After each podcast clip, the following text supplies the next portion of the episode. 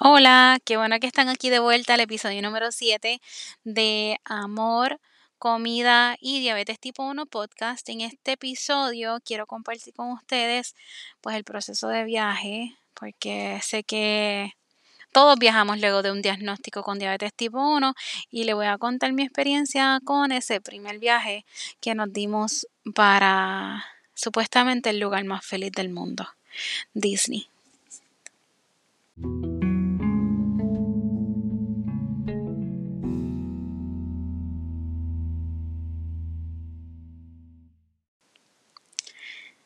Nuevamente, gracias por estar aquí conmigo. Como indiqué anteriormente, vamos a dialogar sobre el viaje, sobre los viajes, cómo prepararnos, qué debemos tener y qué cosas no se nos pueden olvidar. Como me pasó a mí en nuestro primer viaje, eh, luego del diagnóstico de Fabián de diabetes tipo 1, que fue en abril, si mal no recuerdo, nuestro primer viaje luego de ese diagnóstico fue en verano que no fue mucho tiempo después, fue en verano. No sé muy bien las fechas, pero en lo que estamos aquí dialogando yo busco las imágenes, las fotos y me puedo recordar de la fecha. Ahora bien, antes de contarle detalles sobre el viaje y qué cosas no salieron muy bien, porque tenlo por seguro que cuando algo puede pasar o algo puede salir mal, algo va a salir mal. ¿Qué cosas debes tener en cuenta cuando haces un viaje y tienes diabetes tipo 1 o cuidas de alguien que tiene diabetes tipo 1.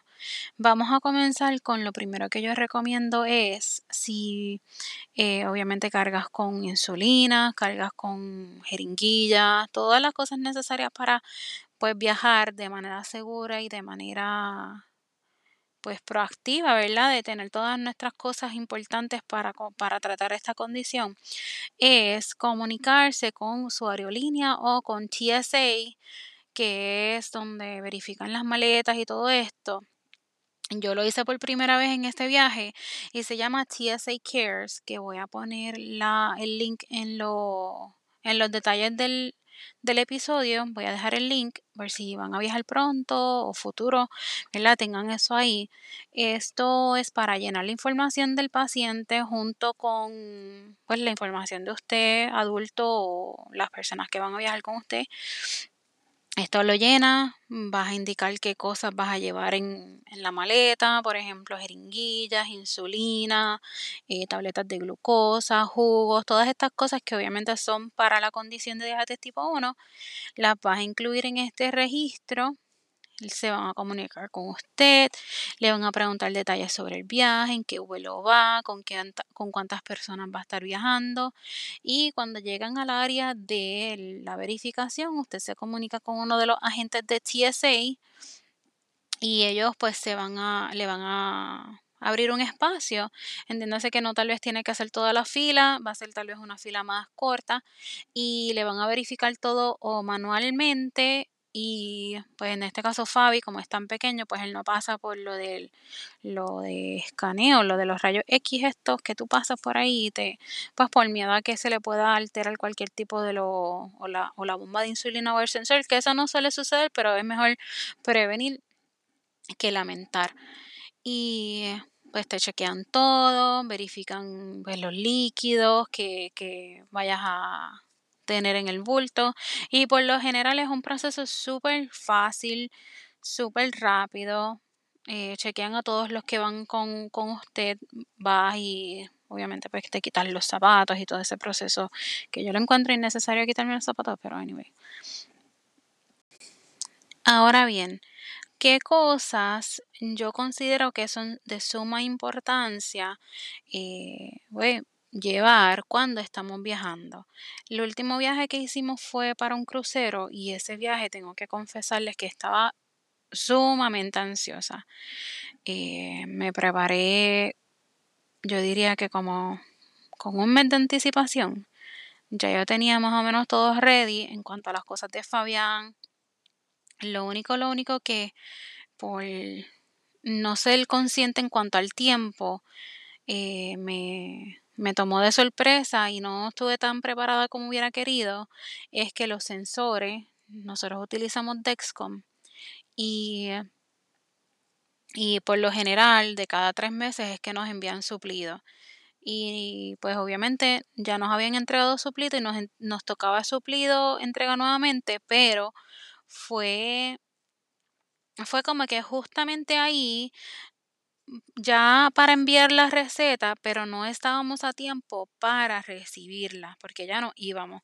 Y por más que insistí, por más que pues traté de, de hacer lo más pushing posible, pues no se nos dio tener más sensores de lo que pues, uno regularmente tiene, pero nos llevamos tres.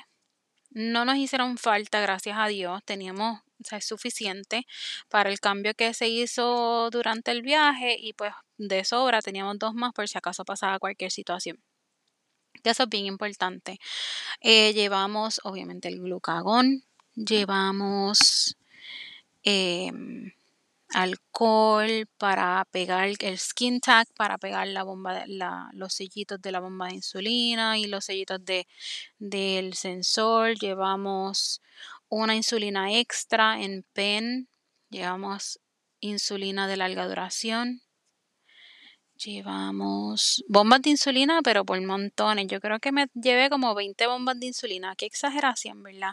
Y, y para abundar en cuanto al tema de la bomba de insulina, la bomba de insulina que usa Fabi es la bomba de insulina Omnipod, que es una bomba de insulina que no tiene no tiene cablería, ¿verdad? No tiene nada externo y esa bomba de insulina se utiliza por tres días y se descarta, se bota y luego se pone una nueva. Por eso es que me llevé 20, porque había que botarla, entonces había mucha piscina y mucha cosa que podía pues despegársela de cierta manera y pues había que tal vez estar más preparado de lo normal.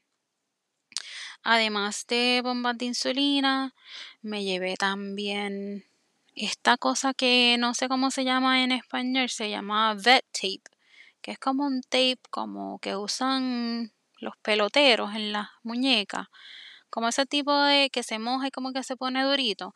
Es un tape así y era para asegurar por si fuera el caso de que estuviéramos en un lugar que no pudiera hacerle cambio de bomba de insulina y estuviera suelta o cambio de sensor y no estuviera y estuviera suelto, pues poder como que dejarlo aguantadito ahí en lo que pues llegábamos a nuestro destino. También me llevé una maleta de... Eh, todo esto estaba dentro de una maleta de maquillaje. Y la compré por Amazon y era una, una maleta relativamente grande y tenía sus divisores que podía poner cada cosita en su lugar y fue sumamente útil porque ahí cargué absolutamente todo lo de Fabián y esa maleta yo no la solté. Esa maleta no se va por debajo del avión, no la tiras por las maletas para que se vayan. No, no, no. Esa maleta va contigo, no te la cobran porque son artículos médicos. En cuanto al viaje, ay Dios mío, en cuanto al viaje, eh, yo yo soy media obsesiva compulsiva en cuanto a la organización. A mí me gusta organizar cada detalle de cada cosa que se va a hacer.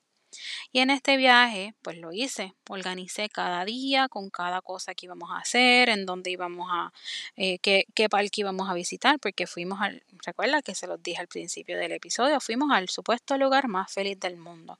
Que yo les voy a ser bien honesto, yo yo no creo que sea el lugar más feliz del mundo. Yo no veo a la gente muy feliz en esos lugares. Uno se pone a observar a las personas que están ahí y la gente está con calor, están sudando, están molestos, los niños están llorando. Mm, por lo menos en verano, mm, yo no siento que es el lugar más feliz del mundo. Ahora bien, eh, fuimos a Disney y el, nuestro nuestro itinerario y el que yo tenía planificado, pues obviamente como les indiqué, separaba los horarios y separaba todas, todas las actividades que se iban a hacer durante el día. Em, y hubo un día que mi esposo, y no lo culpo porque él es así, él es esporádico, él le gustan las cosas al momento y pues vivir de esa adrenalina. Más sin embargo yo, a mí no me gusta tanto eso de vivir al momento y vivir pues no sé, como que arriesgándonos a cualquier cosa y pues cosas pasan y ese día cosas pasaron. Eh, me dice, mi amor, vamos para Animal Kingdom para que Fabi vea a los animales y pues disfrutamos y esto lo otro, pues yo no quería, yo no quería hacer la nube negra del viaje y yo le dije, pues está bien, pues me preparé. Hicimos todo, hice el bulto, me llevé absolutamente todo lo que se puedan imaginar. Ahora bien, no sé si recuerdan cuando yo estaba haciendo, eh, hablándoles sobre la lista de cosas que me tenían que llevar en el, en el bulto, pues yo mencioné sensores, bombas de insulina, usamos el sensor Dexcom. Y eh, yo creo que con eso se los dije todo. Así que vamos a continuar con, con qué sucede allá. Pues todo estaba de maravilla, hacía un calor, pero de verdad que yo no puedo ni describir el calor que hacía. Era horrible, era un calor sofocante. Entonces, pues todavía estamos, entre comillas, como que en tiempo de pandemia. Estábamos usando mascarilla. Yo no estaba feliz. Yo no estaba feliz, pero los nenes estaban disfrutando, pues todo estaba fluyendo. Estamos de viaje, hay que disfrutar, hay que fluir. Y se fluye y hacía mucho calor. O sea, quiero recalcar eso, hacía mucho calor, estábamos sudando muchísimo, Fabi estaba sudando un montón.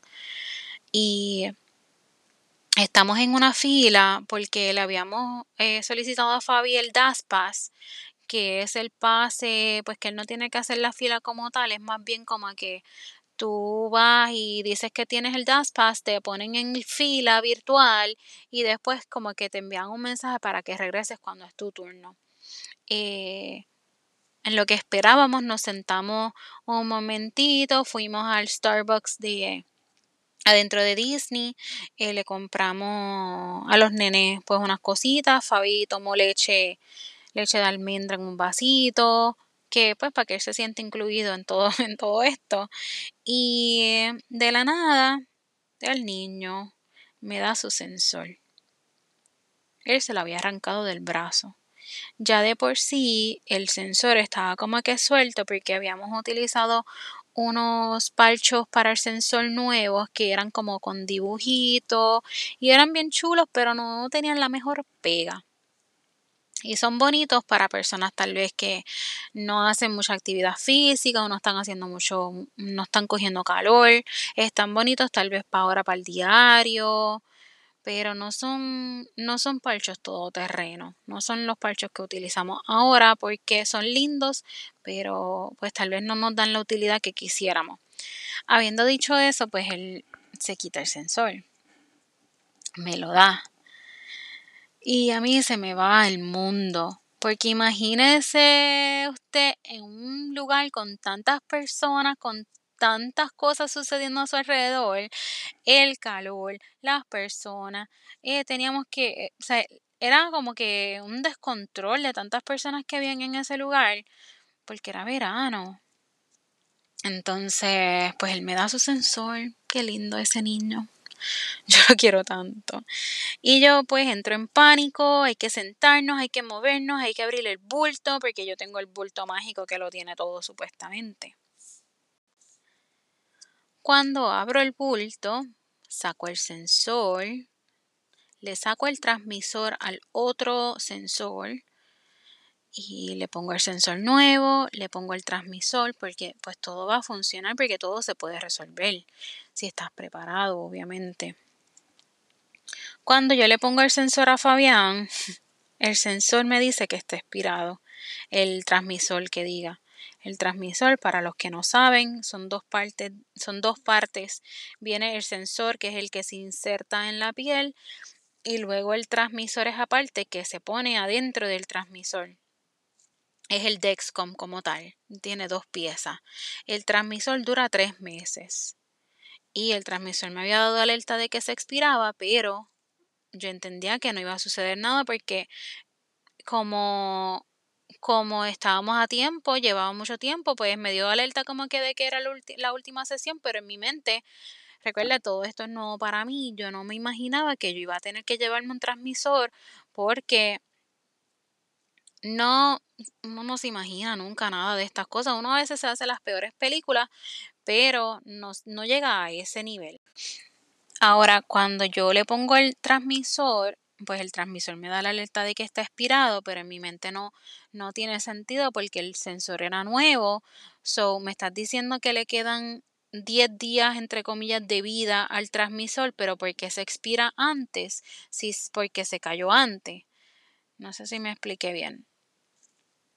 Eh, pero en mi mente no tenía sentido, entonces pues mi frustración es aún más porque yo no llevé transmisores.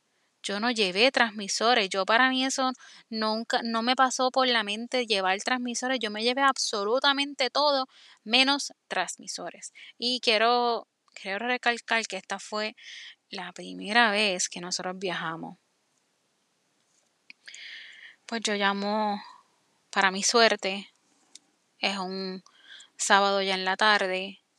No, no tuve éxito, sí tuve éxito comunicándome con Dexcom para indicarle sobre la situación de que pues se le cayó el transmisor, esto, lo otro, no, no se expiró, pero no era tiempo todavía. Pero de verdad que yo no entiendo, yo no entiendo por qué se tardaron tanto. El transmisor yo lo puse para que llegara al al hotel donde nos estábamos quedando. Pues porque no estamos en Puerto Rico, estamos en otro lugar de vacaciones, pues mira, lo menos que puedes hacer es, pues traerme envíame el transmisor de reemplazo a el hotel. Pues se hacen todos los trámites, se solicita, la muchacha súper chula, chefskis para ella.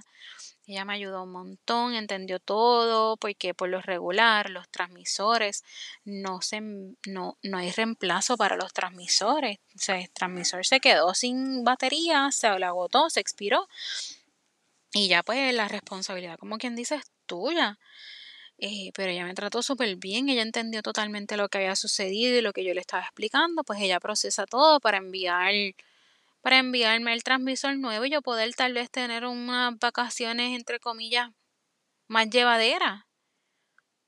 Me pasé todo el viaje pinchándole los dedos a Fabián con para con obviamente con el glucómetro para poder verificar el azúcar para poder ponerle insulina porque él todavía tenía bomba de insulina, no se la tenía que poner manual, por lo menos, eso sí, pues nos evitamos ponerle insulina manualmente.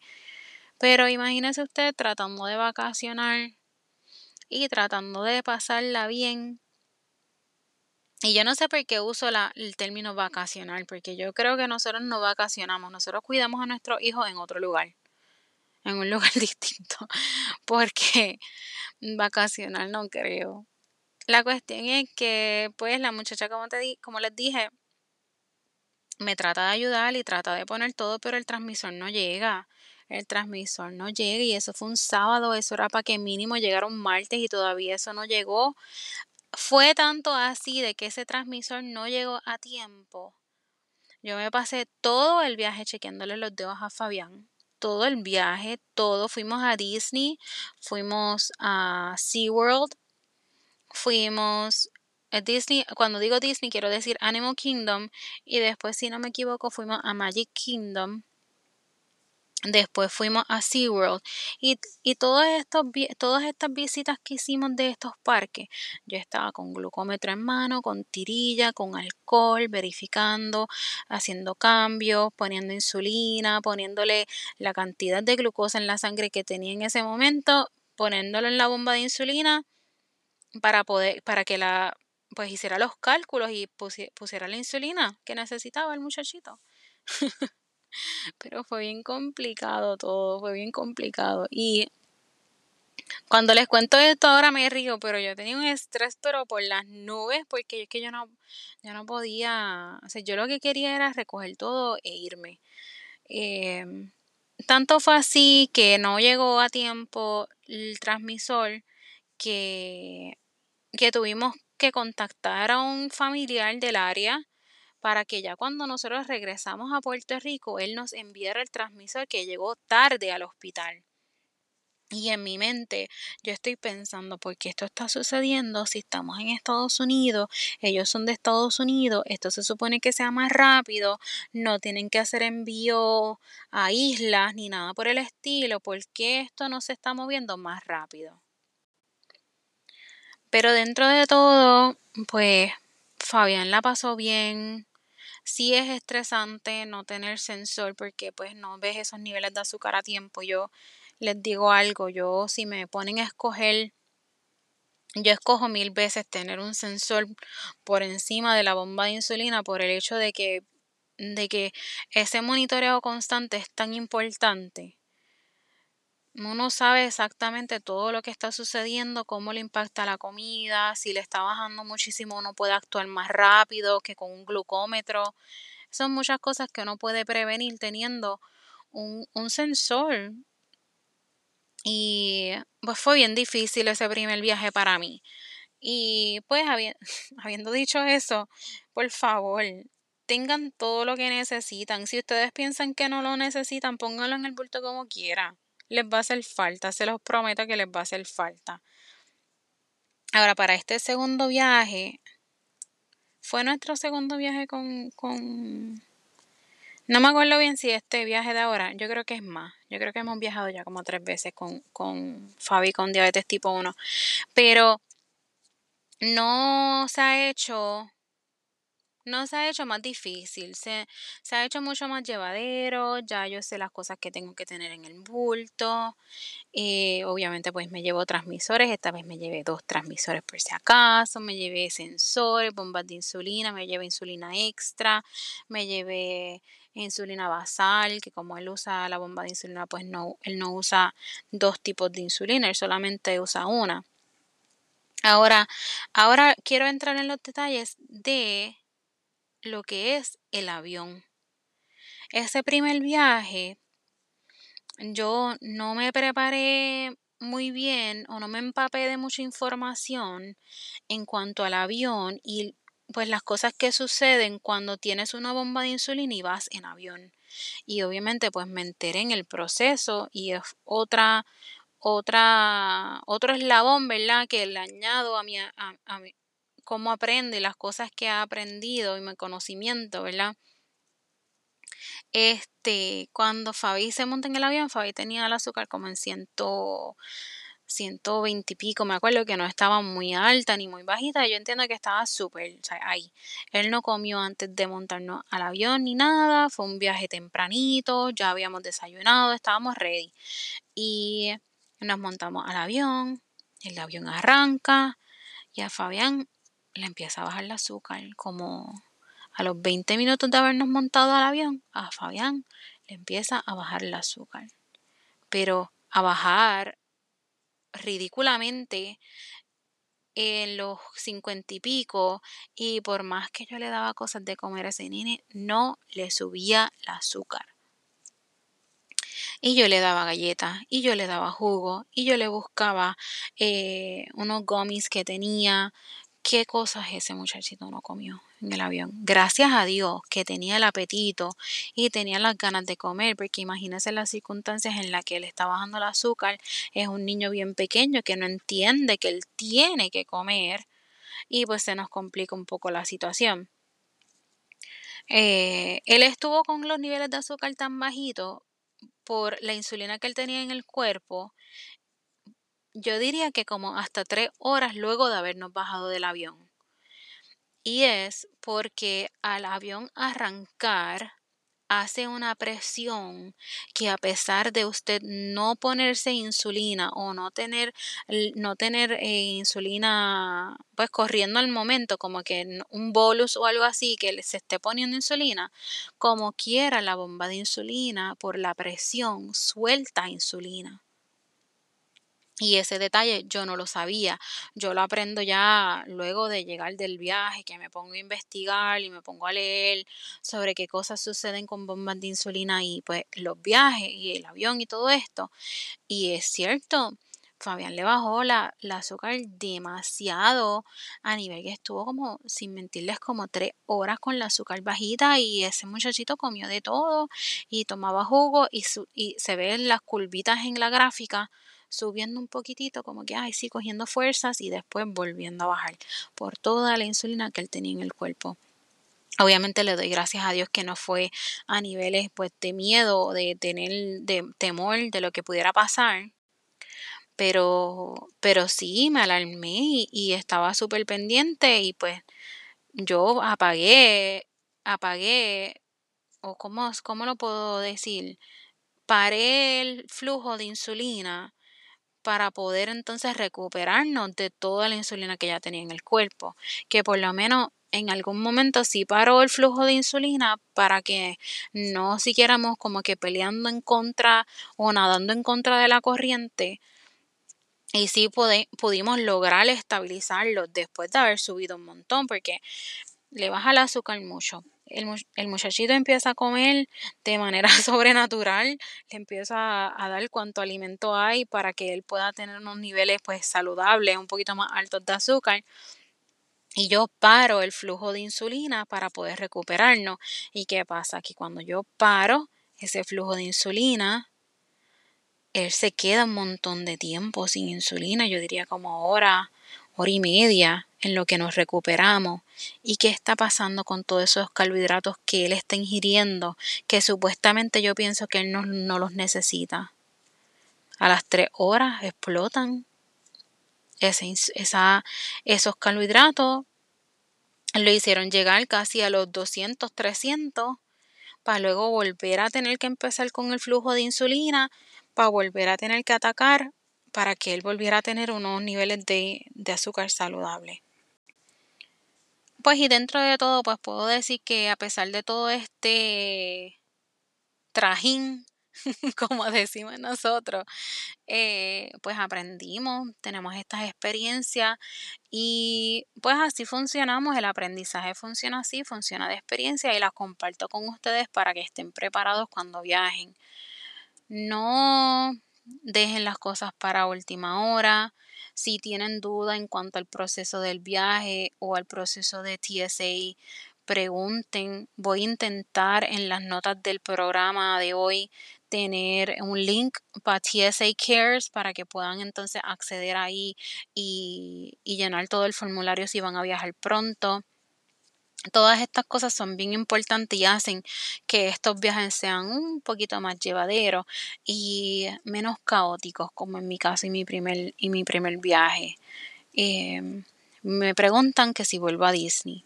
Bueno, bueno, yo puedo volver yo no me, yo no me niego a, a, vivir esa experiencia otra vez. Pero si vuelvo, vuelvo con, con otra, Con otra perspectiva o con otro pensar en cuanto a en qué época del año hay que ir, a qué horas hay que ir y cosas así, pues estar un poquito más preparado que pues tal vez cualquier otra persona que pues normalmente va y viaja y no tiene otras cosas pendientes. Eh, nuevamente, gracias por estar aquí, gracias por acompañarme, gracias por escuchar esta experiencia. Habiendo escuchado esto, ya saben, no dejen, no dejen nada para lo último, por favor. Preparen esas maletas, verifiquen con alguien eh, todo lo que, todo lo que necesitan para poder pues viajar tranquilamente, porque qué mejor que viajar, ¿verdad? Qué mejor que rico es montarse en un avión a un destino tal vez familiar, porque yo he ido a Florida, qué sé yo, como cinco veces ya pero no, no quiere decir que no lo disfruto, no quiere decir que yo no me monte en ese avión tan feliz o, o llego a ese aeropuerto tan feliz con mis maletas. Yo pienso que desde que me dicen que me voy de viaje, que yo compré esos pasajes, ya yo estoy feliz, ya yo estoy como que a otro nivel de felicidad. Y qué mejor que estar preparados para ese viaje y preparados para cualquier cosa que suceda. Eh, nada, nuevamente gracias por estar aquí. Espero poder y grabar más seguido y tenerles, pues, aunque sea no tanto información, porque esto no es tanta información, pero más bien experiencias que ustedes puedan aprender de ella, tenerlas disponibles y más adelante pues tener, como les dije, un psicólogo para hablar sobre los procesos y darnos recomendaciones. También tengo pendiente una entrevista por ahí con, con una persona que tiene diabetes tipo 1, así que esperen cositas. Va por filtración y va tal vez lento, pero yo sé que vamos a llegar. Les agradezco nuevamente por estar aquí. Un abrazo.